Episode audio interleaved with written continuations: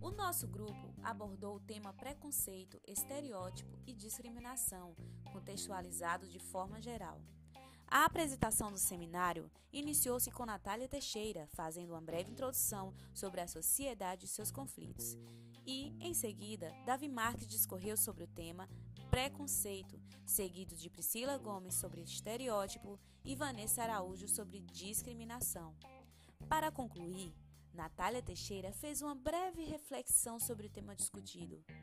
E agora, Rosiana, Rosiane Chagas, Valéria Giglio e Vanessa Oliveira apresentam a vocês, através desse podcast, um breve resumo do que foi abordado no nosso seminário sobre preconceito, estereótipo e discriminação. Vamos lá? Esperamos que gostem!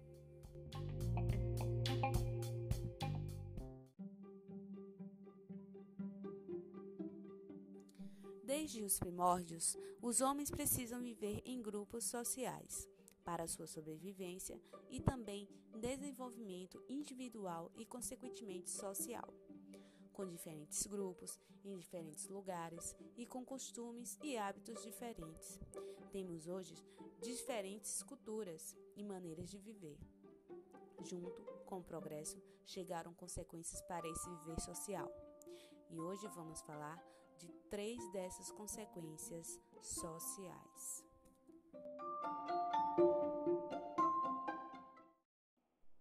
Preconceito. O preconceito e seu contexto histórico.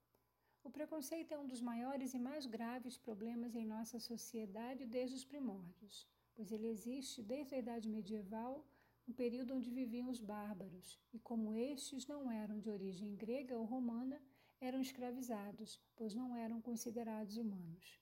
Na Idade Média, foram criados paradigmas religiosos entre cristãos e pagãos, e desta maneira os que não professavam o cristianismo eram tidos como infiéis e perseguidos pela Igreja Católica na época. Daí em diante começamos a ver outras categorias de preconceito. Existem diversos tipos de preconceito que acabam gerando discriminação e intolerância, dentre os quais podemos destacar os seguintes: preconceito contra a mulher, machismo ou sexismo, preconceito social, classismo, preconceito racial, racismo, preconceito contra pessoas trans, transfobia, preconceito contra homossexuais, homofobia, preconceito contra judeus, antissemitismo, preconceito religioso, preconceito contra gordos, gordofobia, preconceito contra deficientes físicos, capacitismo, preconceito contra estrangeiros, xenofobia, entre outros. Como combater o preconceito? A educação é o caminho mais acertado para combater esse mal que sempre assolou a sociedade. E buscando o conceito de educação, pode-se proceder a uma análise mais profunda da finalidade educativa e do conteúdo pedagógico das medidas aplicadas tanto para as crianças e adolescentes, bem como no meio em que se convive, seja social ou familiar. O preconceito nem sempre vem acompanhado de uma agressão. Em sua maioria, é revelado de maneira sutil com discretos atos que comprovam a sua existência no subconsciente de quem convive com essa diferença. O preconceito reside apenas onde existe a convicção de que alguns indivíduos e sua relação entre características físicas, hereditárias, traços de caráter, inteligência ou manifestações culturais são superiores a outros. E aqui não se pode acreditar apenas na educação dada na escola, mas também aquela destinada à família. Muitos pais se esforçam para dar a seus filhos o afeto, a atenção necessária e os conhecimentos que precisam para serem pessoas de bem, com princípios e valores que os fazem assumir os desafios da vida com responsabilidade. Esses valores devem levar os filhos, quando adultos, a serem pessoas solidárias respeitosas e que ajudem a sociedade a ser melhor. Porém, isso só acontecerá se tiverem um bom desenvolvimento pessoal com apoio e afeto dos pais. Estereótipo. O que são estereótipos?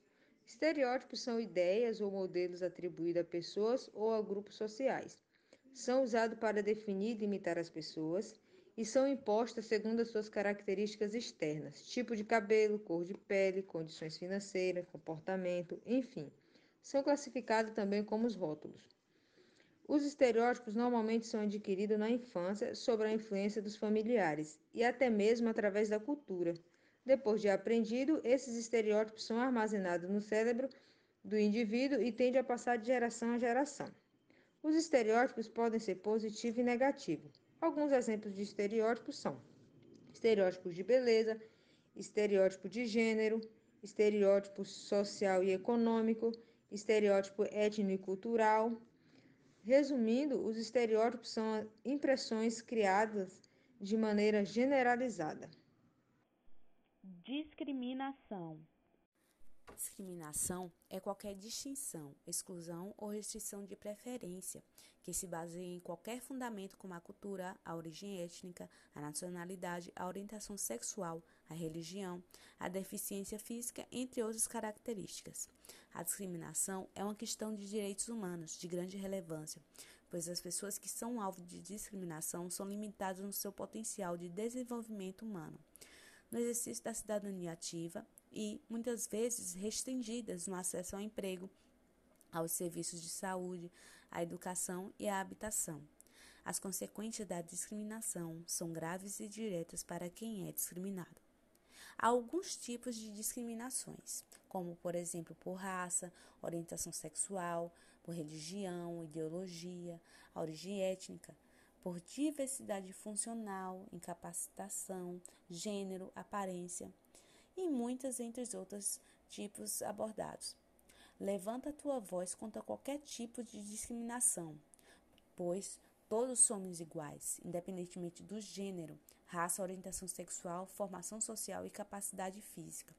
Se você tiver conhecimento de uma situação de discriminação, envie uma queixa à Comissão para a Igualdade e contra a Discriminação Racial.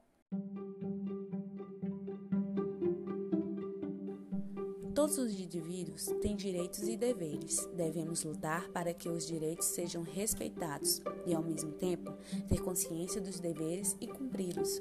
Na Constituição Brasileira, os artigos referentes a esse assunto podem ser encontrados no capítulo 1, artigo 5, que trata dos direitos e deveres individuais e coletivos. Cada um de nós tem o direito de viver, de ser livre, ter sua casa, de ser respeitado como pessoa, de não ter medo, de não ser pisado por causa de seu sexo, de sua cor, de sua idade, de seu trabalho, da cidade de onde veio, da situação em que está ou por causa de qualquer outra coisa.